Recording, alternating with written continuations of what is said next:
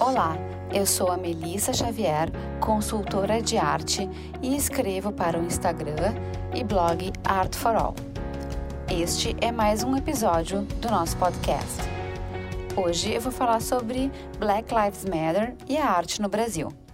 O movimento Black Lives Matter Vidas Negras Importam ganha força no ano de 2020 com a morte do americano George Floyd, vítima de racismo e brutalidade policial. A luta antirracista, há muito tempo existente, foi potencializada pelo povo nas ruas, pelas mídias sociais e agora entra em alimento global na indústria cultural.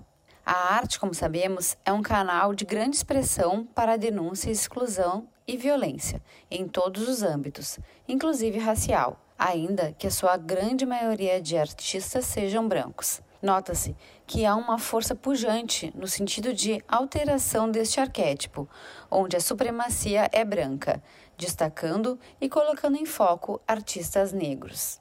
No Brasil, Maxwell Alexandre, Edu de Barros e Wallace Pato são alguns dos jovens artistas negros que estão na vanguarda da arte brasileira.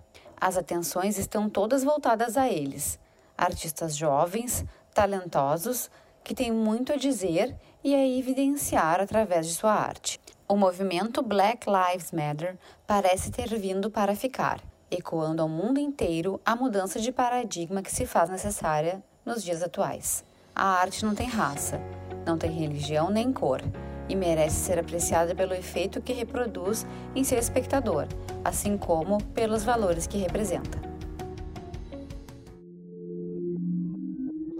Esse podcast foi editado pela Interativa Conteúdos.